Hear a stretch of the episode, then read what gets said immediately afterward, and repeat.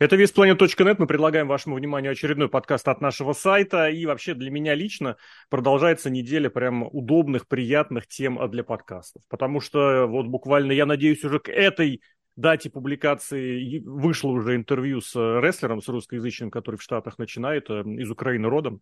А сегодня будем просто вспоминать в мире рестлинга происходит куча всякой очень важной, интересной, любопытной ерунды и переходы рестлеров из одной конторы в другую, и телевизионные контракты новые подписываются, вообще есть о чем поговорить. А мы вспоминаем тысячу, я, я вот всегда хочу сказать тысячу лет, тысячу лет импакта. На самом деле тысячу телевизионных выпусков, но я думаю, можно будет поговорить в целом про историю. Да и тысячу лет уж. Да, да, да, потому Это... что есть твердое сомнение, пройдет тысяча лет, WWE продадут, All Elite обанкротится, New Japan там устроит какую-нибудь мафиозную якудзовскую перебранку, а Impact импакт все еще будет, верю. Кирилл Ковалев, Андрей Кулязин, Алексей Красильников у микрофонов. Парни, привет. Привет, привет.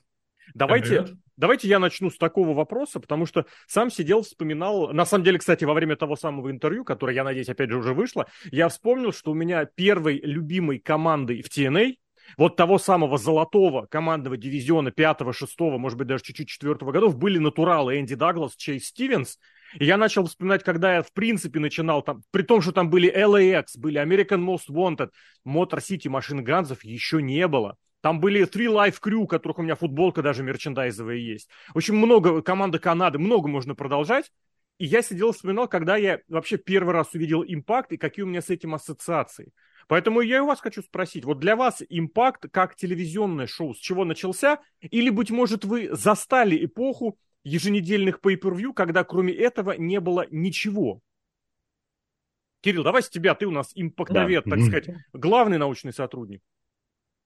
Ну, я немного застал NWTN и Pay-Per-View, но это как, я их не то чтобы смотрел регулярно, это отец приносил на видеокассетах домой, где он их брал, откуда, я не знал, но как бы это были тоже не все выпуски, ну так, там, грубо говоря, мог сначала там первый, второй, третий посмотреть, следующая там кассета уже была 14 выпуском, вот, но на регулярной основе я уже стал смотреть, когда транслировался TNA по Евроспорту. Евроспорт, точно, да. Причем я, можно попробую угадать, наверняка что-то должно быть связано с Абисом.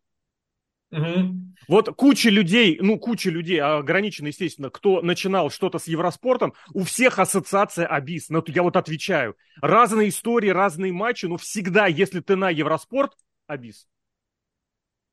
Да, ну он как-то на самом деле очень выделялся, и что внешне, и что вот именно по рестлингу, потому что как-то обычно там ну, много времени уделяли их дивизиону, то есть, ну, high-fly, все дела, команды, это все. А, Абис, он, в принципе, тогда был одним из немногих, если не единственным, кто так это углубленно именно хардкор, кнопки, это все, и вот он поэтому и запоминался.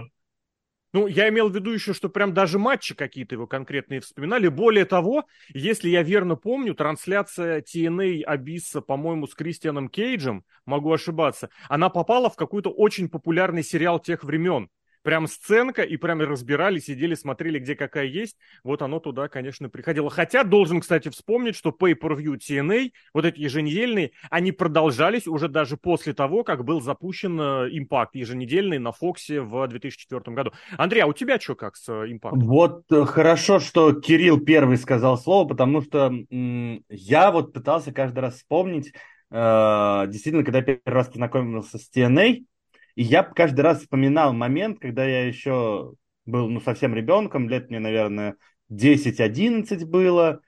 И, то есть, я еще не знал, в принципе, что такое рестлинг, я не слышал Это еще WWE. тот самый в детстве Тены при Брежневе, вот тот знаменитый, да? ну, слушай, 10 мне это получается 2006, так что... И вот как раз тоже Евроспорт. Я, я, я вот прямо помнил момент. Евроспорт, Самуа Джо, я помню там, я помнил там Скотт Штайнера, и вот, этих, вот эти два мне запомнились. И вот с тех пор, вот э, ты говоришь каждый раз на подкасте, что никогда не являлся большим поклонником Самуа Джо, а я, наоборот, всегда являлся большим поклонником Самуа Джо, потому что это вот первый рестлер, вот, с которым я познакомился, несмотря на то, что мой никнейм это Рейв Харди, это Рейв российский наш рестлер Кристофер Рейв и Джефф Харди, совмещение, это уже когда я начал постоянно смотреть рестлинг. А вот эти вот вкратки с Евроспорта, по-моему, там не ошибиться бы, но не Антон ли Дерябин комментировал. Антон был там, конечно, да. Да. Вот, то есть вот эти вот моменты, когда Выходит Самуа Джо там тоже всех убивает, он же там действительно непобедим был, черт знает сколько. Выходит Скотт Штайнер со своими вот этими тоже, Антон там добавлял самый большой бицепс на планете.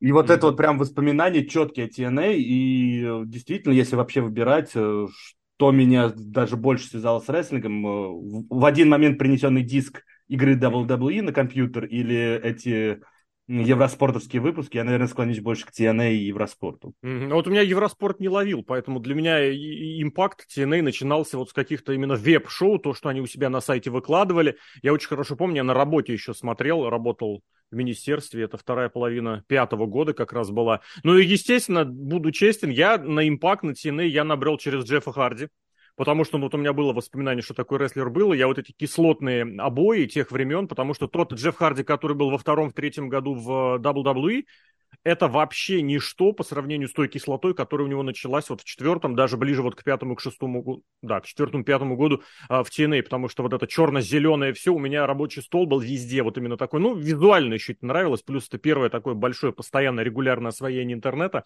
вот э, такие вещи, такие моменты. Что, не знаю, главного, наверное, вот за эти 20 лет, которые импакт существует, соответственно, импакт-шоу 18 лет. Какие самые яркие моменты можете вспомнить? Что вот запомнилось, благодаря чему эта контора заставляла себя смотреть? Что-нибудь... Не обязательно, кстати, хорошее, крутое с точки зрения рестлера. Вот ты упомянул самого Джо. Я не был его фанатом с точки зрения вот фанатом. Потому что его высокий рестлерский класс я признавал всегда. У меня тоже самое, например, с Шоном Майклзом. Я не люблю Шона Майклза, мне не нравится смотреть Шона Майклза. Но я прекрасно понимаю, как обозреватель, что это рестлинг по большей части высочайшего уровня. Кирилл, опять ты начнешь? Давай, Кир, mm-hmm. вспоминай. Потому что ты, я так я просто говорю, вот если посмотреть обзоры Кирилла на нашем сайте, очень четко видно, где у него всплеск интереса, где у него интерес падает. И это, мне кажется, очень хороший триггер того, насколько действительно в импакте стремились заинтересовать зрителей. Я абсолютно так считаю, потому что у самого очень схожая ситуация. Вот есть интерес, когда ты смотришь, есть, когда начинается, ну, пропущу и не страшно. Были моменты, когда я абсолютно искренне смотрел импакт в прямом эфире. Кстати, тоже уж, извините, влезу с этим всегда говорил и продолжаю смотреть. Если, грубо говоря, среднестатистическая э, ситуация, и вот есть возможность что-то посмотреть в прямом эфире, я всегда выбирал импакт. Не знаю почему. Вот импакт настроиться посмотреть в прямом эфире, не спать, потом с утречка как-то вот это вот. Вот с импактом у меня было проще всего.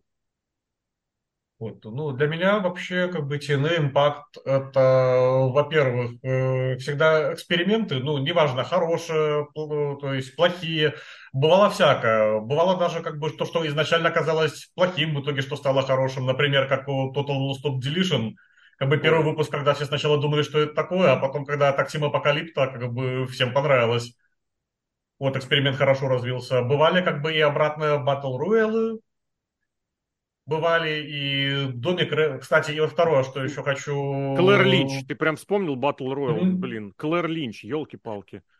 Как такое могло быть вообще? Ну ладно.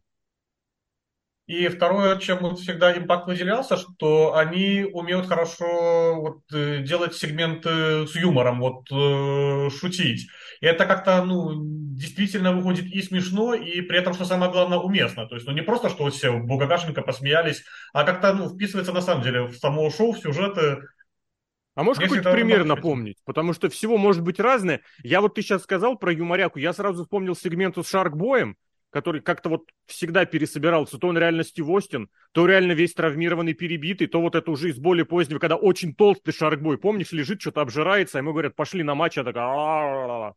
Блин, это очень смешно было. Я сразу вспомнил, как э, Карри Мэн обнимал Кристи Хэми. Там, когда был матч, в котором Хэми сама участвовала. И просто удержание такое, тихо-тихо-тихо-тихо, моя хорошая, лежи, лежи. Все, победили, а обратно к ней. Ну, для меня все равно самый запоминающийся, извини, перебью, о, пока не забыл мысли, просто э, юморной сюжет, именно который, ну, не, не сюжет, сегмент, но который прям вписался именно в такой абсолютно серьезный сюжет, причем главный, это похороны тузов и восьмерок. О. То есть это вроде как, ну, сюжет абсолютно серьезный, главный в промоушене, там и предательство, и Халк Хоган, и Брук Хоган, и просто вот из ниоткуда вот этот сегмент, блин, это было шикарно. И причем он потом опять продолжился в серьезные, то есть когда уже Буллерей пытался всех хоронить. Да, да. Но да. вот, кстати, ты упомянул тузов и восьмерок, и тут, мне кажется, тоже можно сразу сказать, что вот это была фишка TNA долгое время, как не, не уметь завершать э, хороших начинаний. Вот мне кажется, это тоже в импакте стало. Причем именно для телевизионных шоу это было тоже свойственно. Очень мало какие большие задумки они реально доводили до конца так, чтобы нравилось. А когда они это решали сделать, получалось противоречиво, потому что вот это 10-10-10 вспоминается. Прям настолько было видно у них прям энтузиазм, подъем. Сейчас мы стрельнем. Халк Хоган, Хилл, Джефф Харди, Хилл. И что? Халк Хоган ушел в Халка Хогана, Джефф Харди ушел в Виктори Роуд 2011 года, меньше полугода до этого оставалось. И вот это тоже такое ощущение, то же самое ты упомянул, Делишины, так Тим Апокалипто, как все это громко начиналось, и во что все это превращалось? Правда, начинаешь думать, что это вот какая-то искра была, какая-то молния, которая стрельнула, ее поймали на один раз. И все, а больше воспроизвести, повторить не получалось. Почему так? Есть какие-нибудь предположения? Э, ну, конкретно с этим сюжетом, э, наверное, во-первых, потому что ушли Харди и Борош чуть попозже. Вот, а новые люди как бы не то чтобы успели так еще подхватить это все, но со временем научились. Так и у Харди-то с Борошем потом ничего нигде и никак. Да, ну это уже другой вопрос. Ну, вот, а так... не, не знаю, мне кажется, это вполне возможно то, что мы просто ожидаем какого-то действительно большого бума каждый раз от импакта. А они ведь заняли уже свою нишу, еще в те времена, конечно, пытался бум это довести, да и в принципе завершение сюжета вышло ну, более чем логичным плохие парни очень долго доминировали, была мощная группировка. Конечно, тот, тот набор персонажей в группировке, это вопрос, вопрос большой. Но в целом там даже и победы были. Да, да. Но ты знаешь, это вот тоже из, из серии NWO, или вот то, чем сейчас очень часто увлекаются, начинают набирать э, большое количество рестлеров, и вот, собственно говоря, весь сюжет сводится к тому, что мы сейчас станем больше, больше, больше, больше, а дальше что? Ну, там с Буллереем хорошо хотя бы реализовали, другое дело, что в конечном счете... Да конечно... и Андерсон обрел какой-то второй вид, что ли. А, не знаю, мне кажется, в этом смысле нет. Но вот к этому моменту тоже, может быть, чуть поподробнее. Я не знаю, если я быстро, кстати, перескакиваю с темы на тему, вы как бы тоже э, говорите, можно продолжить. Ну нет, я, если возвращаться к теме, что для меня импакт, импакт это для меня всегда э, вот какая-то адекватная неадекватность, вот скажем, вот так вот. Угу. Потому что мы сейчас име, имеем удовольствие наблюдать э, пародию на TNA в виде AEW. Я не устану его так называть. Потому что, ну, по факту они же заходят с тем же самым. Мы не такие, как WWE, мы делаем все свое. На самом деле ничего своего они не делают. Баксы гимнастика, хардкор из GCW, который более там уместен на национальном ТВ, ну, как бы, ну, такое. А TNA, вот это вот все как-то у него удавалось это совмещать. Это временами действительно, что там происходило, выглядело неадекватно. Там эти монстр-болы, э, и женские монстр-болы даже были и прочее, прочее. Но все это как-то вот ложилось достаточно плавно, достаточно в меру это ложилось, э, и за этим хотелось наблюдать всегда. Да, не удалось выстрелить именно, ну, пришлось им в итоге занять нишу такой уже большого инди, грубо говоря, инди с телевизионным, с телевизионным масштабом, вот как сейчас. Но в свое время они же действительно были э, и конкуренции, и какой бум они с Хоганом создавали, когда вот стрим э, был 10 января, 4 января, 4, 4 января, да, параллельно, когда шли, да. действительно, были и хорошие цифры, Поэтому TNA вот всегда, они не боялись абсолютно экспериментов, опять же, то, то чего сейчас нету. Этот матч э, Король горы, который как бы кажется максимально алогичным, но при этом все равно это фишка импакта, которая ну, ложится, и за матчами это всегда интересно наблюдать, что это как закончится. Ну, ты знаешь, в этом смысле про царя горы, который, по сути, обратный ну, матч с лестницами. Да. Ну, нет, король горы, если дословно переводить, просто да. в русском как-то оно царь горы больше ложится. Я хотел что здесь сказать, э, это э, не возникает ощущение, что большая часть это как-то по приколу была придумана. Вот у Серихова в свое время такой форсил мем, это на три самых смешных буквы. Но ведь правда, была вот эта история с э, шоу «Локдаун», абсолютно, ну, я так понимаю, реально, потому что ее подтверждали разные люди, как это шоу возникло. Когда абсолютно по приколу Дасти Роуд сказал, давайте все матчи будут в клетках. И Дикси Картер такая, да, да, давайте сделаем. Так и здесь, ну, не возникает ощущение, а давайте мы не будем, мы будем не снимать что-то сверху, с лестницы, залезая по лестнице, а наоборот туда вешать. А давайте батл... Не, то, не только еще. Э, не только вешать, Так еще и в, моме- в момент матча можно удерживать матчи с лестницей. Не, не можно, а нужно. Нужно, да, нужно, Потому чтобы что получить. скамейка штрафников, и чтобы получить э, право на то, чтобы что-то там подвесить на лестницу. Просто вот правда возникало, но на самом деле я больше к твоим словам хотел здесь подвязаться к тому, что нет ощущения, что импакт это все-таки был продукт э, того времени, продукт своей эпохи. Какой конкретно? Когда был большой пул рестлеров, освободившихся от WCW, от ECW, которые уже попробовались в WWE, у них не получилось, и они остались свободны. Когда была реально аудитория значительная, голодная до э, такого рестлинга, то есть большого телевизионного, не для рестлинга со своими чувачками, а мы действительно хотим телевизионный рестлинг, но не такой, как в WWE, потому что All Elite, при всем уважении, это все-таки рестлинг для своих чувачков. Вот, и, соответственно, плюс к тому, с экспериментами, самыми разными, с непонятными, и, может быть, да, действительно, тогда еще хотели видеть и Скотта Штайнера, и Стинга, и Халка Хогана. То есть, грубо говоря, TNA вот это продукт второй, я не знаю, половины двухтысячных, середины и второй половины, когда был всплеск, подъем. А дальше все, дальше, правда, уже какие-то попытки удержать э, полуживой механизм на ходу. Кирилл, что скажешь? Вот, я бы еще немного добавил по поводу вот этой вспышечности импакта, ну и подвел бы сейчас к этой теме, э, что, э, возможно, вы тоже, кстати, уже вспоминали Серхио, он часто говорит такое выражение, как «супчик дня». И вот, возможно, поэтому тоже как бы все это так вспышечно, потому что импакт всегда вот как-то пытался... За хайпом такого- стремился, да? Да, возможно, сделать такой вот супчик дня, ну, как говорится. И вот, например, вы посмотрели, прокатило, все, популярность угасает, ага, быстро завершаем что-то другое. Не прокатило, ну, опять, ну, не прокатило, значит. Э, Вот э, то, что сейчас предыдущие э, тему говорили, возможно, вот опять, то, что по приколу как раз-таки это и была погоня тоже за супчиком дня, что, ага, вот стрельнуло клево, не стрельнуло, ну, ладно. тоже сомнительный, на самом деле, подход, именно если говорить про телевизионный э, рестлинг. Потому что, правда, вот долгое время, вот честно скажу, мне, и что меня лично привлекало, это именно привлекало. Не с точки зрения посмотреть еженедельник, а вот в целом следить. Это, ну, правда, я видел какую-то систему, правда, вот мне казалось. Я вот вспомнил абсолютно, у меня воспоминания есть, что TNA середины двухтысячных это абсолютно лучший командный дивизион, который я когда-либо где-либо видел. При том, что я застал немножечко по СТС Харди Дадли Эдж и Кристиан, а сейчас это можно все пересмотреть. Я застал до- достаточно приличное противостояние Уса и нового, ну, и, и нового дня. Все это то худо-бедно тоже есть. Я помню десятый год, все тот же пулеметы и пивные деньги.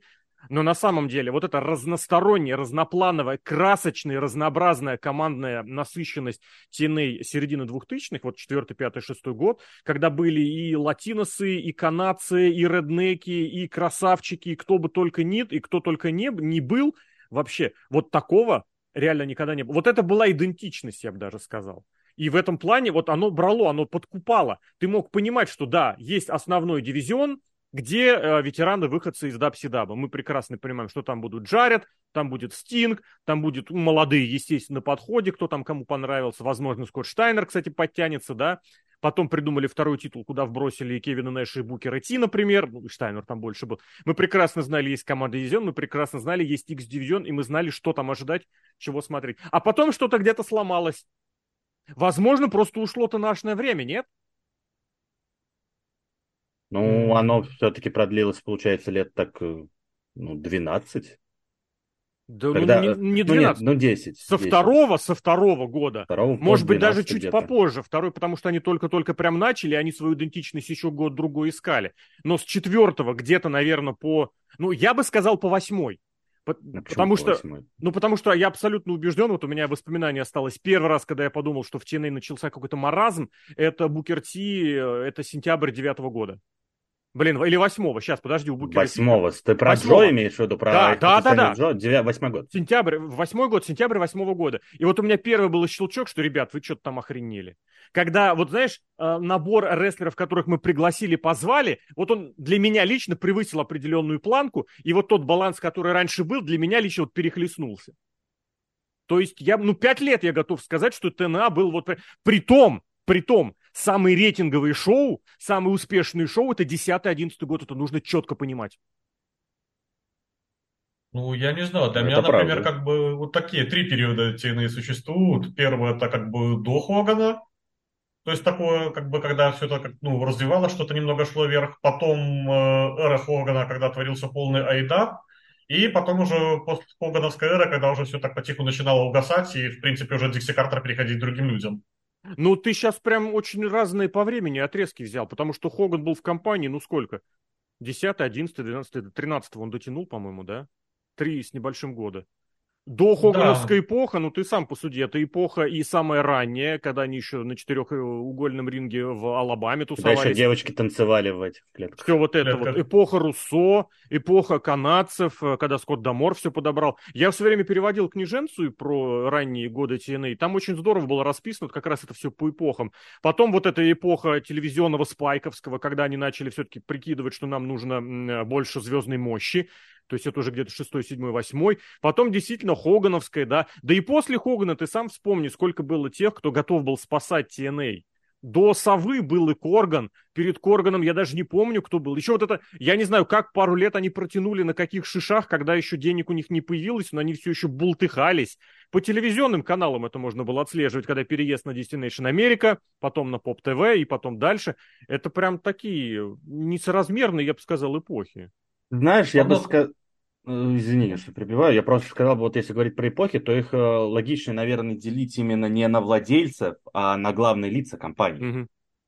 То есть вот в начале, ну, однозначно Джеффка Джаред.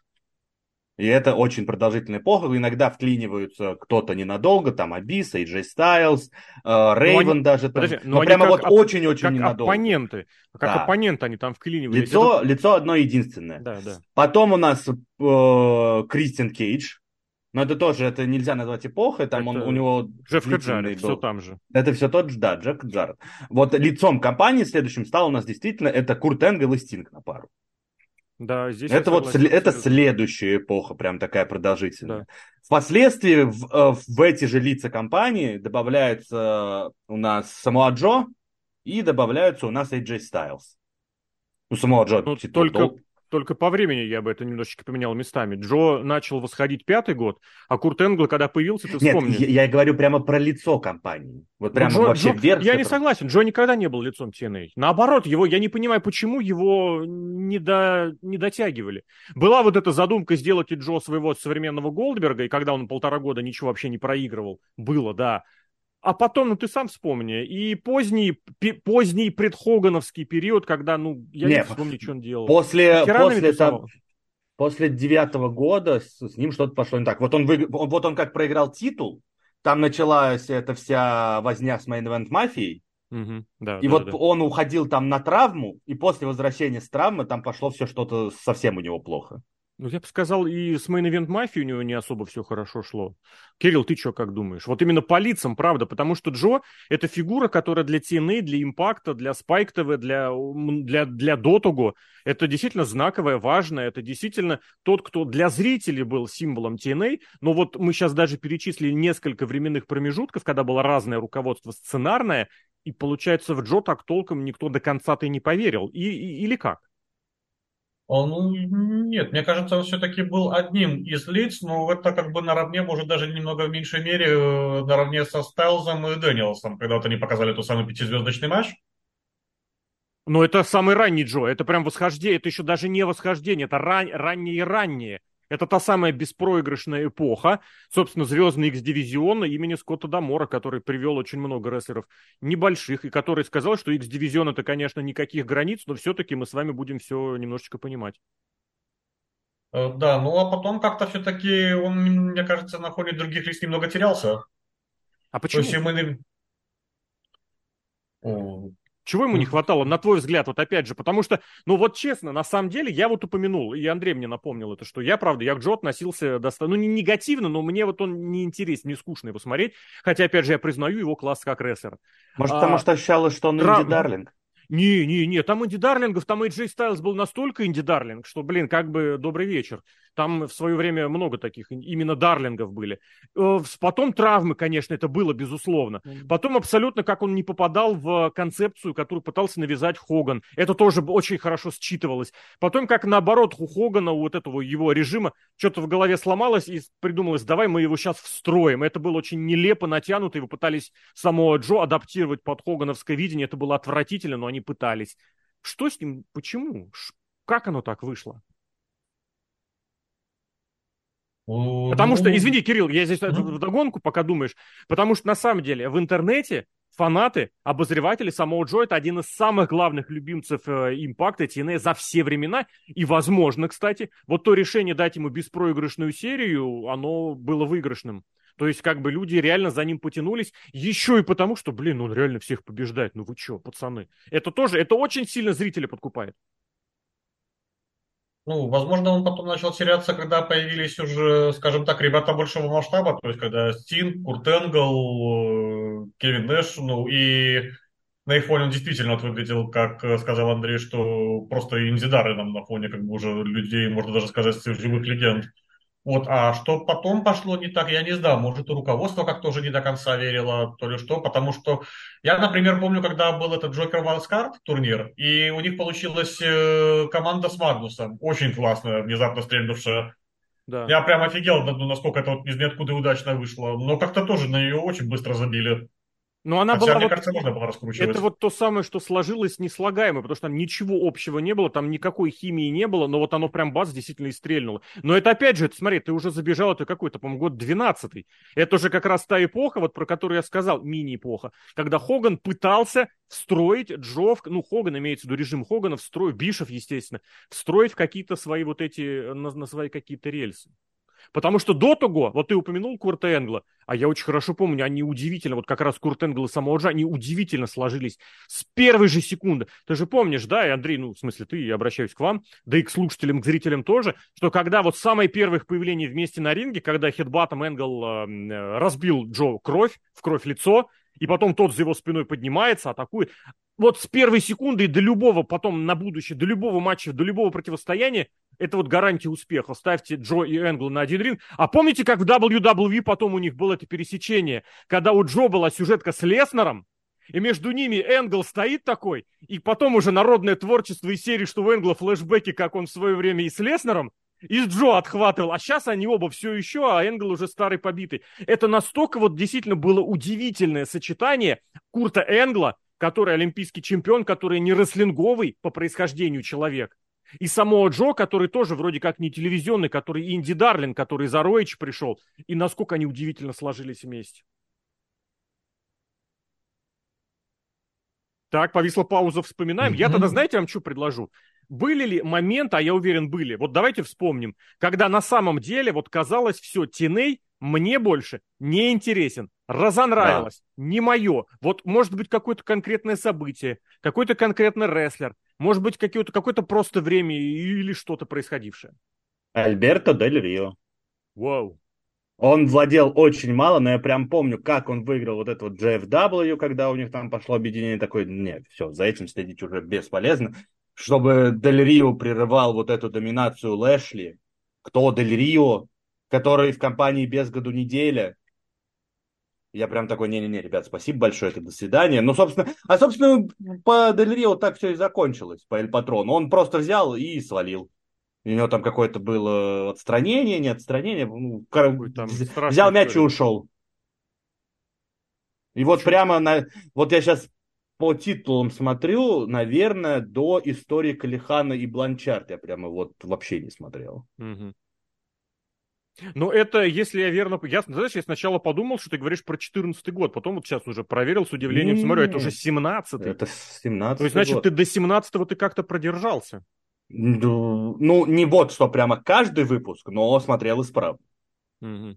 Более чем, и там было много всего увлекательного, и Си-3 развитие отличное, сломанный Мэтт Харди, там можно каждую эпоху. Эрик Янг, побеждающий Остина Эриса с рыдающий, ой, Бобби Руда, Бобби Руда, рыдающий, сидящий на коленях там в середине, это погоди, на большой погоди. арене было. Кто кого? Это Эйрис все, же у Руда выиграл. Все, все, все, все. Я совсем запутался, я сейчас отмотал по да, титулу. Да, да. У Магнуса. У Магнуса Магнус. он выиграл. Угу, После да, того, как Магнус как раз это объединение сделал, да.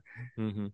То есть вот это тоже Эрик Янг, кто? Эрик Янг, ну, клоун фактически на протяжении всей его карьеры, что в команде Канады, что потом, там, Блин, Showtime Орландо Джордан был. Showtime, Don't Fire Eric и так далее, и так далее. И он берет, выигрывает э, титул, и причем верилось тогда в него, верилось, действительно хотелось, чтобы он выиграл. Но вот э, до, до 17-го дотянул, там было всегда за что можно зацепиться, но вот это объединение с GFW, это провалище. У тебя Самое интересное, Кирилл? что Илай да, Дрейк выпал на это время. Ну, он чуть позже, если я правильно помню, был, потому что он как раз взял титул после того, Следующий как чемпион. ушел. Да, он, вака, он вакантное чемпионство потом подбирал. Я лично поломался чуть пораньше, потому что вот откровенный прям удар по моему интересу был нанесен, э, когда Джей Стайлз ушел. Потому что это правда, это реально было какое-то восхитительное восхождение у Стайлза с точки зрения интереса, с точки моего интереса, с точки зрения персонажа. За этим было охренительно круто следить. Я прям до сих пор, я в прямом эфире смотрел те шоу, когда он уходил, когда Стинг дрался там за титул с э, кто там были, Магнус, был EC3, была Дикси Картер, был безумный Эрл Хебнер, который орал, я нахрен вообще это судить не буду. Это январь, какого, блин, я уже не вспомню, какого это был. Уходили они, 15-й, 16-й год, 15-й захотелось сказать. Ну ладно, и нет, наверное, все-таки 16. Блин, нет, раньше. Сейчас подсматриваю и не вспомню. Ну и ладно, бог с ним. Э, вот это, и после этого, ну правда, вот фончиком остаются прикольные моменты. Dummy, yeah, или какой-нибудь э, Apocalypto, тот самый, на самом деле, Total Non-Stop Deletion. И EC3 в Индии это, это лучшая музыкальная тема, которая вообще существует mm-hmm. вообще во вселенной. Но вот правда. А когда я вернулся, я не знаю, честно скажу. Мне кажется, я в, вот однозначно я уже к коронавирусу вернулся. А, нет, когда, когда они на Твиче стали... А, блин, ну правда, это может быть уже 20-й, ну 19-й, наверное. Это 20-й год. На Твиче, когда они начали шоу проводить. Не, хотя, Пораньше, пораньше. Мори, Моррисон был на Твиче, по-моему. Кирилл, у тебя как? Да, да, потому что там Тай Валькири еще комментировала Твич. Да, так я, во-первых, напомню, что лучше, чем тема EC3 и Sing, Sing, Sing 3. Это оно и есть, и тема EC3 а, в Индии, конечно. Вот, а второе... Когда, это... когда с духовным наставником, я не помню, mm-hmm. кто это, я даже не знаю, кто это, но он выходит, и у меня просто слезы от ржачи из глаз каждый раз, когда я смотрю с таким серьезным лицом. Ничего из этого сюжета не вышло. Ничего к этому конкретному выходу не приводил. Они это сделали, и на серьезных щах, кто там, Тине рассказывал, что вот сейчас мы будем наблюдать, как преобразить... Блин, это, это восхитительно было. Вот, а что у меня прибило окончательно интерес, ну, это, по-моему, 18-й год, ну, тогда еще с работы, я помню, уже начинало мне складываться, что переезды это все. Вот, ну, это третье пришествие Остина Эриса, когда он просто первым появлением забрал титул у Дрейка, и потом понеслась вообще какая-то дичь, когда он начал засирать карьеры просто всем, когда что-то портить. Э, ну, я вот даже просто помню, когда у них группировка а была с Лосем и Киллером Кроссом, Э, просто когда Киллер Кросс микро... в импакте, он же тоже там был. Да, но самое интересное, всем было на них пофиг. Ну, брал микрофон Кросс, он начинал что-то говорить, толпа на него начинает как-то реагировать. И Остин просто сразу у него берет, отбирает микрофон себе, и все, и чтобы, ну, вот, мне внимание, а не ему. И ну, с Моррисоном, когда он этот бой проиграл, когда уходил всем факи показывал, Пентагону тоже. Ну, как бы вроде он титул отдал, но очень быстро себе это все вернул, причем с поломанной рукой в матче. Вот, и я просто как бы уже тогда тоже думал, что, ну окей, ладно, то раньше вы тоже приглашали, например, звезд из WWE бывших, э, ну, как-то это все. Вот Остин сейчас э, вернулся тоже после WWE, ну, он был 205 Live, он там даже не выиграл титул, он безнадежно, безальтернативно просто во всем уступал Невиллу, и просто вот вы действительно готовы вот так вот сейчас человека после такого делать вот прям главной звездой, лицом, и вот так вот всех под него подкладывать и делать все, выполнять все его требования. Но меня как-то это очень разочаровало тогда. Чтобы не быть голословным, можно на сайте посмотреть обзоры Кирилла. Э, последний перед перерывом 4 октября 2018 года. Следующий обзор 5 мая 2020 года, уже коронавирус. И матч, последнее шоу, которое Кирилла было под обзор, там кард Рич Свон против Мэтта Сайдала, ну это ладно, Илай Дрейк и Лапарка, Джо Хендри Лапарка. и Клоун-убийца, Кира Хоган и Су Юнг в образе вот этой вот уже э, мертвой невесты. Ну и вот начинаются OVE и Брайан Кейдж, лучше братья. Ну, я бы тоже сломался от такого шоу, если честно. Вот, да. Но тогда, знаешь, следующий вопрос. Почему май 2020 года? Может быть, Катя, пораньше. Я не помню, что как к чему сложилось, э, что обратно нахлынуло. Это май 2020 года и с тех пор, ну, практически без перерывов. Май 2020 ну, года. Во-первых, уже опять по работе все как бы сложилось, что больше свободного времени. Во-вторых, ну, ну само шоу стало интересно. Ой, извини, а, извини, извини, перебью. Первый матч того шоу, которое с возвращением снова OVE против Эйса Ромера и Лариди. Господи, два таких же рабаса забавных. То есть Джейк Крист протянул тебе дорожку из последнего в первый обзор. Блин, это очень... Э, последний mm-hmm. перед уходом. Джонни Свингер против Суисайда, Джой Райан против кузена Джейка, уже Север против Крипов. Я не знаю, кто такие Крипы даже интересно. неважно. И Уилли Мак, Крис Бэй, Эйс Оси, ну это уже, да, это уже смотреть можно, это уже такое современное. Интересно. Но Джейк Крис прям тянул импакт, пока Кирилла не было. Да, потом он еще стал Джейкобом Кристом, и очень жалко, что вот эта отмена культуры группировка прервалась. Вот, ну как-то у них вот, я не знаю, опять пошли вот эти вот эксперименты во время коронавируса, то есть и киноматчи они опять вот начали веселое делать. Вот, например, эти динеры против Севера, блин, это просто шикарно было. И опять какие-то вот ну, уместные инклюзивные фишечки, то есть, например, ну, рефери, которые без ног, вот они все это а, добавляли. Да. Совсем на чуть-чуть, да. Э, опять какой-то такой, ну, здоровый, прикольный юмор пошел. Опять, ну, эксперименты, собственно говоря, например, э, перед уходом Итана Пейджа, то есть матч против самого себя. Ну, пусть и не очень удачно. А но... перед этим с возвращением AJ Стайлза в виде в лице Хорнсвагла. Это тоже было. Ну, это, да, ирония иронии, блин. Но меня зацепило, меня сильно Р- зацепило. Расскажи, что тебя вернуло, возвращало или, по крайней мере, интерес, э, всплеск снова этому интересу давало? Ну, я вот говорю, именно если про последнее возвращение, то сто процентов э, сюжет Калихан и Бланчар. Бланчар. А почему? Велико... Да великолепно все построено. Ты понимаешь, сами Калихан, который именно выглядит, выглядит как такой отвратительный, прям вот самый низменный этот мужлан, быдло, который, чтобы плевать да. и против него э, Тесса, которая как бы тоже выглядит мощно, которая может... Э, это прям базовая, красивая, хорошая история. Вообще плевать на челюсть, но базовая, красивая, хорошая история это первое. Второе, это то, как Калихан действительно вел себя в матчах, потому что ну настолько аккуратно сами да, Калихан никогда да, себя да. не вел на ринге, как Стесса Бланчард.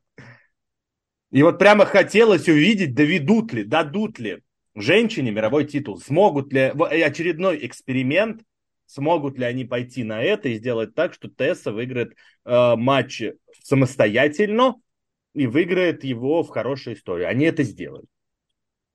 Это Прямо правда. захотелось смотреть. Это правда было. Я, кстати, здесь с тобой очень сильно соглашусь. Сами Калихан, вот в этом э, сюжете, я никогда, вот честно, наверняка что-то такое было, но вот ярко, вот так, что в памяти отложилось, я не помню, что никогда такого не было, чтобы вот я смотрел матч мужчины и женщины и межполовой, и я видел, что вот Калихан, как, как представитель мужского пола, вот он действительно отыгрывает угрозу Бланчард он понимает, что он сильнее, что как-то он уже доказал, что он сильнее. Первый матч, что у них завершился его же победой. И да. после этого его реакция, вот его, то, как он это, это, это, конечно, блеск. Но опять же, вот это к разговору о том, с чего мы начали. Какая была задумка и чем все закончилось, потому что Тесса Бланчард немножечко сошла с ума по своим направлениям. Дай бог ей всяческих плюсов, удач и прочего. Я не понимал того наплыва. Я вообще не понимаю наплыва вот этого хейта, связанного с uh, cancel culture. Кирилл упоминал, что это была группировка, пытались они на эту тему играть играть, а на самом деле вляпались, вляпались очень прилично. Потому что и вот у младшего, получается, Креста, да, и у э, Джои Райана, который там был, и у Тесса Бланчард, к ним как раз вопросы возникали именно с точки зрения поведения, причем вопросы у интернета. И вопросы такие, что как бы они, ну, блин, вот хорошо, я никогда этого не понимал, что с этим делать дальше. Ну окей, да, вот вы поймали. И?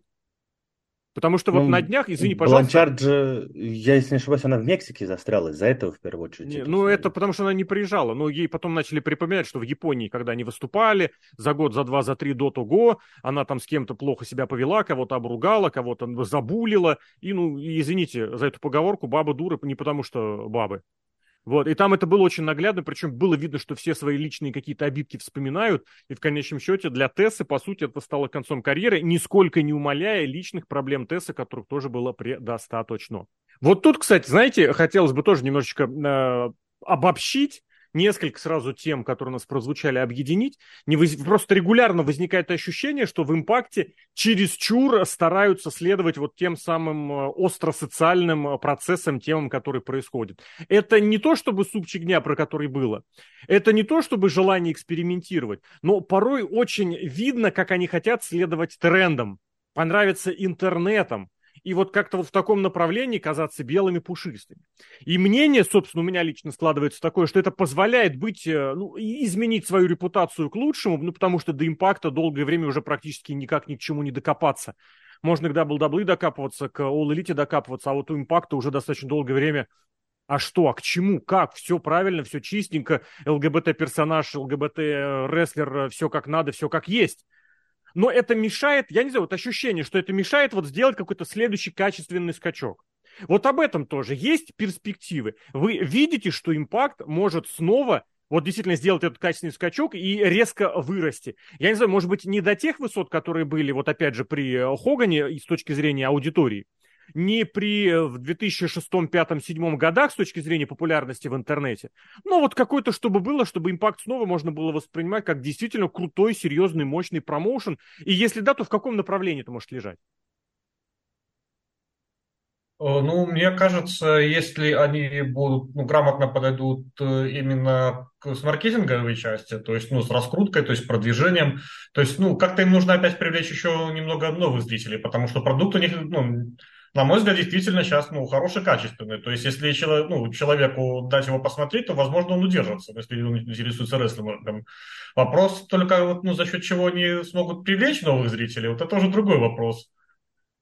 Ну, тут тоже, понимаешь, вот ты сказал, что понравится зрителям. Я чуть раньше говорил об этом, и мне кажется, сейчас тоже это уместно будет повторить, что в отличие от тех времен, когда TNA э, популярность свою получал, сейчас э, болеют не за рестлинг, сейчас хотят не рестлинг, сейчас хотят своих чувачков. Импакту можно ли стать своими чувачками? Я вот даже не знаю. Они хотят понравиться но... и в этом смысле держатся, но своих чувачков-то там нет вообще. Там я тут хороший... не соглашусь. Я не соглашусь, что именно средний зритель хочет своих чувачков. Опять же, у нас есть пример IW, где там свои чувачки везде, и аудитория падает. Да. Падает стабильно. Поэтому я не соглашусь, что для того, чтобы привлекать аудиторию, нужны свои чувачки. То, чтобы привлекать аудиторию, действительно нужно, нужен правильный маркетинг, нужны правильные спонсорские сделки. Нужен свой Ник Хан, но чуть меньшего масштаба, потому что это TNA, а не WWE. Но это невозможно вполне... сейчас. Да почему? Это, ну, я, невозможно, я имел в виду, что это невозможно подготовить. Это может стрельнуть или не стрельнуть. У импакта не будет сейчас таких связей, которые будут, э, благодаря которым можно получить такого менеджера, такого денежного, серьезного, квалифицированного, качественного уровня. Да и про Ника Хана, он, конечно, руководил серьезным агентством, но кто мог заранее предугадать, что это вот настолько стрельнет? Хотя, я думаю, нормальные бизнес-аналитики а... могли. Извини, пожалуйста, добью тему, а и в свою очередь наоборот вряд ли найдется человек с таким количеством энтузиазма, который будет готов взяться за импакт и при этом уже будет обладать достаточным авторитетом, знаниями, фундаментом и связями, чтобы это все дело тащить. Как-то вот ну, тут в игру вступает Скотт Дамор. Он как-то всегда находил нужные ключики, нужные связи. Ну, крестлером, в рестлинговой тусовке-то. Это же не финансовая, не бизнесовая, не корпоративная. Может, найдет и управленческой. Тут, тут ты понимаешь, если говорить вот сто процентов TNL разови, разовьется, ну, импакт разовьется ли в нужное русло или нет, ну, тут ты не угадаешь. Вообще. То есть, если э, своих чувачков вот, э, для смарков работать, но это путь никуда, потому что AW вас в этом плане перебьет. Сто процентов. Поэтому нужно работать на среднестатистического зрителя. А тут уже, ну, как пойдет насколько вот действительно пробьются, насколько будут э, желать этого вообще, насколько у них есть желание пробиваться. Тут тоже же важный вопрос. Кирилл, что скажешь? Я бы, возможно, даже добавил, что может стоить, стоит попробовать поработать немного на молодежь, то, чтобы заинтересовать аудиторию, которая может еще ну, не просто сейчас вот посмотреть некоторое время и потом вот забыть, а чтобы еще и в будущем вот продолжала смотреть. То есть, ну, с таким заделом. Ну, вопрос опять вот как это сделать. Я вот не очень разбираюсь в маркетинге и во всех этих делах.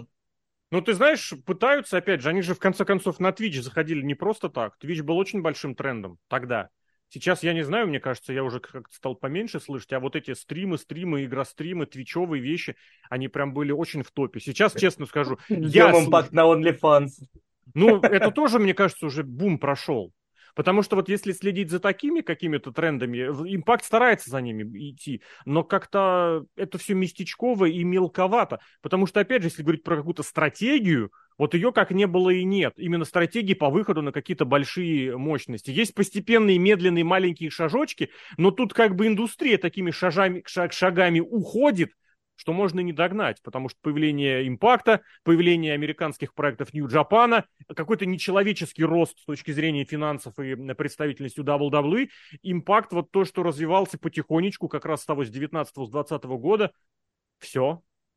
Они вот, вот, по сути, только недавно вышли на нормальные худо-бедно аудитории. Они до того, до того снимались вот после коронавируса, считай, почти два года, ну, полтора, ладно. Э, все так же, как и раньше, только пускали там буквально человек по 50-100 на, на арены. А, говоря про представительство, я сейчас вот почему-то именно в этот момент вспомнил, как вообще э, дебютировал э, Остин Крид в TNA. Mm-hmm. Он же изначально дебюти... Ну, вот именно первый раз появился в TNA. Он вышел как военный. Остин Крид? Как, как, да, ну, Ксавье Вудс.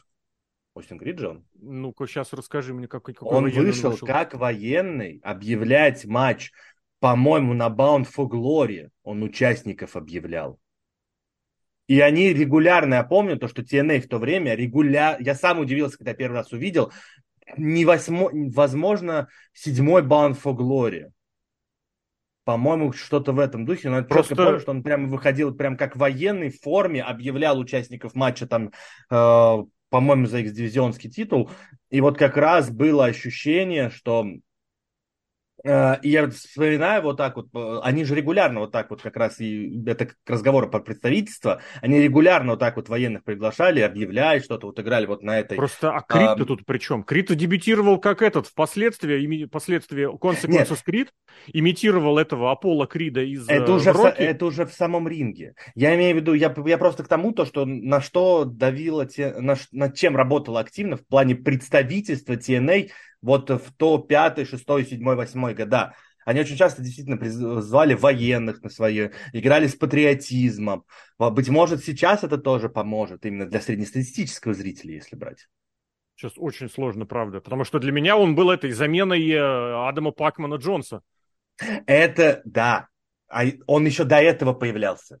Он выходил как военный объявлять каких-то участников. Это не, не нужно концентрироваться на внимании Крида, это вот вообще вот, э, вот так вот военных э, на свою сторону, так сказать, э, присматривать. Ну, это правда призывать. было, да, и военных, и пожарных, и на да, 9, да, да, 9.11 да, да. они на этом много и часто играли, это правда было. Но вот я не помню Крида в, в милитари стайле, чтобы он что-то Я сейчас делал. пока... Просто он с военными-то никакой связи не имеет. У них было достаточно бывших солдат, там, я не знаю, от какого-нибудь Томми Мерсера до я не знаю, до кого, кто у них еще из, из бывших этих, ну, господи, как он, Джесси Нил у них, бывший морячок-то. Много разных, вот с, Кри, с Кридом-то нет. Кирилл, что ты здесь добавишь? Я еще добавлю, что, возможно, кстати, вот, ну, вот мы в одном подкасте уже упоминали, это, возможно, импакту еще стоит э, делать акцент на международных трансляциях, то есть не только на Америке, то есть, ну, я не знал почему, но как бы импакт всегда был дико популярен в Индии, э, в условном Сингапуре. Вот я слышал тоже, что прям импакт популярнее, чем даже WWE почему-то, что в Британии не всегда народ собирали. То есть, ну, возможно, тоже на таких вот международных рынках стоит собирать зрителей, за счет этого как-то тоже делать деньги. Ну, тут тоже, сам понимаешь, блин, а популярность в Индии, это в основном за счет WWE, за счет того, что там популярно вообще все просто потому что индийский зритель зрелище-то любит. В Британии тоже это старая история о том, как в TNA сравнивали свои якобы более высокие аудитории, а потом просто выяснялось, что у них шоу выходит на бесплатном телеканале, а WWE на платном. Поэтому тоже такая вещь. Хотя, с другой стороны, да, было же время, какой, 12-13 год, когда они 10 тысяч в Англии могли собрать на стадионе элементарно. И собирали, да. собственно. И вот им нужно как-то научиться, просто я к чему вел, что вот это вот монетизировать пробовать. Угу монетизировать. Сложно сказать, не могу я здесь ничего предположить. Ну и я не знаю, на будущее что-нибудь может тоже предположить. Каким виде, видите вообще импакт через, не знаю, 5-10, через тысячу выпусков? Понятное дело, на 20 лет вообще в обычной-то жизни сложно загадать, что там как будет. Но вот через, там, не знаю, 5 лет, на самом деле, блин, время это не такое продолжительное. Что у них может быть? Куда они могут стрельнуть? Есть сейчас какие-то предположения? Ну, для начала, мне кажется, им хотя бы так это выйти из статуса крупного инди и вернуться к статусу такого, ну, чтобы народом воспринимался как, опять, телевизионный именно нормальный промоушен. И если ну, грамотно к этому опять все, все делать маркетинг, то есть ну, стратегию продвижения, то, мне кажется, вполне могут до этого достичь но все равно по количеству зрителей, финансов и т.д. и т.п. WWE и AEW они, конечно, не все равно не обгонят. Я бы, если говорить на перспективу в 5 лет, э, то, в принципе, если они попадут, вот знаешь, с таким менеджером, действительно, с промоутером попадут, то догнать IW, ну, не, не динамит конкретно, но условной коллизии по количеству зрителей да более чем реально. Там, ну, там тоже такие... Там проблема в том, что коллизия это выходит на субботнем, в суб... на субботе, в субботнее время, ну, поэтому... Ну, хорошо, Rampage. Рампейдж тоже, значит, пятница вечер, говорят, это прям совсем бедовное время. Но я как бы не настаиваю, ну... там и студенческий футбол есть, там и Смакдаун есть, поэтому это, возможно, еще отговорки для бедных. Я не знаю, что еще можно вспомнить. Какие-нибудь яркие моменты самые, может, снова. С них начали примерно с ними же и закончить, что в импакте самого светлого останется в памяти. Потому что было действительно много достаточно. Мне очень понравилось, что вот когда публиковали яркие моменты накануне тысячного выпуска, там, по сути, в первой тройке были кто? Были, была комедия. Причем такая относительная. Потому что, ну, то, как Скотт Штайнер читал свою математику, я не знаю. Вот честно, почему людям это запоминается, правда? Потому что прошло, ну, господи, 15 лет с лишним, 15 с половиной лет это, это, это Скотт Штайнер, это, смы, это бессмыслица или как? Потому что никто уже вряд ли вспомнит, что там был за сюжет, что там был за матч. И мало кто вспомнит, что на тот матч Курт Энгл действительно не приехал. Возможно, потому что он знает, что он не может победить Скотт Штайнера, поэтому даже не будет пытаться. Джей Литл и обмен его промками с э, Риком Флэром, причем, если кто, кстати, мне кажется, очень многие объединяют несколько появлений Джей Литла в одно. Он же сначала изобразил Рика Флэра, Потом ему Рик Флэр предъявил, и они кидали друг друга ботинки. И эти два момента, вот их объединили в запоминающиеся эти э, элементы. Что-нибудь сами выделите? Э, да. Кирилл, давай. давай Андрей. Э, для меня самое яркое, вот это, кстати, опять юморное, э, но на удивление это то, что было относительно недавно, даже в принципе недавно, это домик рестлинга. А-а-а. Вот такой очень крутой эксперимент, что вроде типа как и такое-то э, ток-шоу, вроде и рестлинг, и вроде и любовная линия, вроде и рестлинг-линии. И опять заняли всех вот ребят, у которых не было сюжета в одну прикольную такую штуку. Ну, вот это было очень круто, свежо. И надеюсь, что еще что-нибудь такого придумают они. Но тоже же это какая-то продукт эпохи. Это прям вот закрытый коронавирусный рестлинг. Вот они и закрылись, в доме сидят на карантине. Я просто с трудом представляю, потому что это, да, это может быть отсылка к каким-нибудь популярным реалити-шоу типа «Большого брата», но «Большого брата» не снимают уже лет 15, я имею в виду так по-тотальному, по-серьезному, чтобы это было интересным и трендовым. Реалити сейчас другие, сейчас псевдо-реалити с абсолютно прописанными заранее сценариями, от которых просто тошнит и и сводит скулы. А там это было, правда, каким-то вот... Да, коронавирус, да, все закрыто. Ну и Томми Дример, который, блин, кстати, во втором, в этом, в реинкарнации домик-то его не позвали. Почему? Мы снова возвращаемся к той самой консол, консельной культуре, когда его попытались прикрыть за то, что он в Dark Side of the Ring просто честно сказал, что, пацаны, в те годы все так себя вели. Это он говорил про то, как Рик Флэр тряс причиндалами да. перед э, э, стюардессой. Ну, если возвращаться к самым ярким моментам, то слушай. Э, ну, понятно, что есть э, нечто особенное, это Main Event Mafia, та же самая, вот лично для меня, потому что это еще и попало в тот период, когда я максимально пристально следил за TNA, буквально даже не, многие шоу смотрел в прямом эфире, то есть хоте, хотелось за этим смотреть, хотелось за этим постоянно. Э, постоянная вера в Джеффа Харди, ничем не оправданная. Ну, если уж говорить откровенно. Тузы и восьмерки, с группировками тоже они прекрасно работают, те же тузы и восьмерки, если вспоминать. Ну, в принципе, если вот на бумаге сюжет читать, он ведь вышел, ну, отлично. Но самое для меня лично, это опять же будет связано с Main Event Mafia и самого Джо, это Slammiversary 2009 год, когда вот это вот э, э, Кеннел выходит в питтсбургской майке, Джо выходит, по-моему, в Детройте шоу было. По-моему, в Детройтовской выходил, я вот что-то сейчас подзабыл. Ну, Или... Ну, слушай, желание... В майке команды, где, в майке команды, где было шоу, да, и то есть да, вот да. это вот все, ты ожидаешь, что Джо будет убивать, и в итоге он придает из ниоткуда, отдает в конце этот титул, вот на, когда они вдвоем на лестнице. Опять же, потом никуда не вылилось это участие самого Джо в Main Event Mafia, абсолютно никуда не вылилось. Но в тот момент это был, ну, шок-эффект. Да ну и сама Main Event Mafia никуда не вылилась, потому что да. появился Хоган, и что-то там начали заминать, и Стинг потерялся, и Нэш потерялся, и Бишев, с, о господи, Бишев и Штайнер с Букером тоже достаточно быстро потерялись. Ладно, мне кажется, можно закругляться. Я вам, знаете, напоследок еще хотел предложить игру такую, подсмотрел у одного обозревателя. Э, что скажете? Я буду называть кард-шоу импакта, кард участники э, матчей, а вы э, угадаете какой-то год. Месяц по возможности близко к ситуации. Пойдет? Ну, давай попробуем.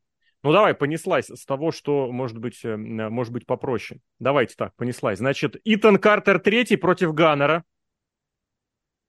Представили, вспомнили.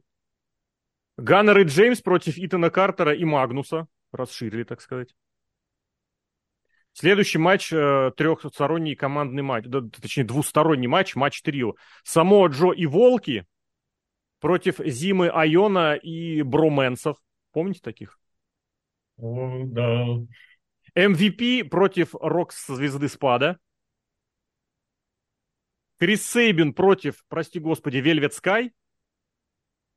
А, и мистер Андерсон против Булли Рея. Матч с я... гробами. Это подсказка. Приблизительно, давайте, год, месяц, есть предположение? Ну, это сто процентов, это значит концовка, это как раз, э, когда Булли Рэй всем стил за тузы восьмерки, Магнус еще на месте. Угу. А, 2000, вот сейчас бы не спутаться. Наверное. Кирилл, есть предположение, пока Андрей уже? Итан Картер третий, Ганнер, Самоа Джо, Волки, Бруменсы, MVP, Рок-звезда, Спад, Сейбин и Скай, Мистер Андерсон, Булли с гробами. И, честно, Приблизительно. По-моему, год 14, год 14-15, по-моему. 14 Это год, должна быть осень, точно. осень да. по-моему. Осень холодно. Холодно? Я хотел октябрь 14 сказать. Октябрь 14. Кирилл, у тебя как?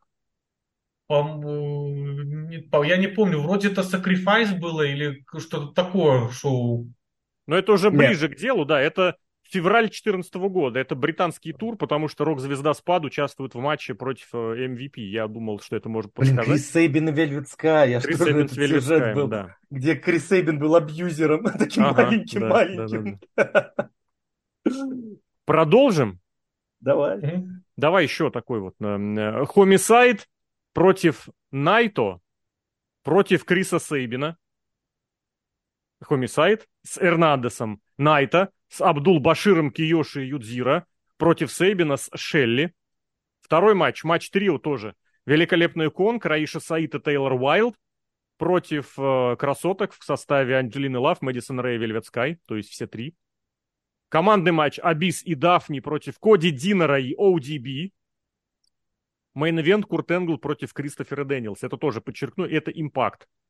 Все. Еще это раз. Хомисайд, Найто, Сейбин. Второй матч. Конг, Саид и Уайлд против Лав, э, Скай и Рейн.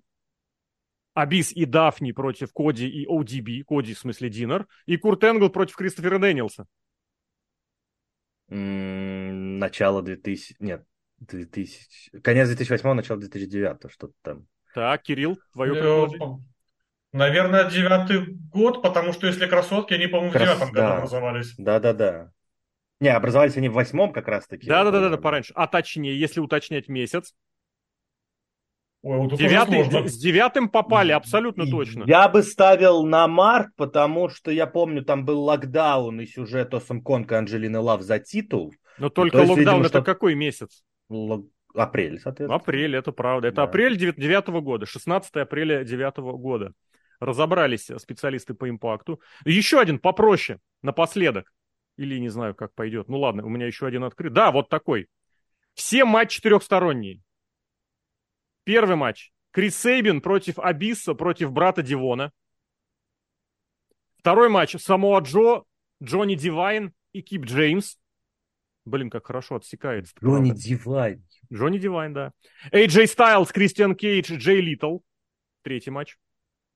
Четвертый матч. ODB, Анджелина Лав, Вельвет Скай. И main event это финал э, турнира, мини-турнира Самоа Джо против AJ Стайлза против Криса Сейбина. Все матчи трехсторонние. Мини-турнир. Первый, значит, треть финалы. Крис Сейбин, Абис, брат Дивон. Самоа Джо, Джонни Дивайн, Кип Джеймс. AJ Стайлз, Кристиан Кейдж, Джей Литал. Соответственно, финал был Самоа Джо, Стайлз и Сейбин. И еще был женский трехсторонник ODB, Анджелина Лав и Вельвет Скай.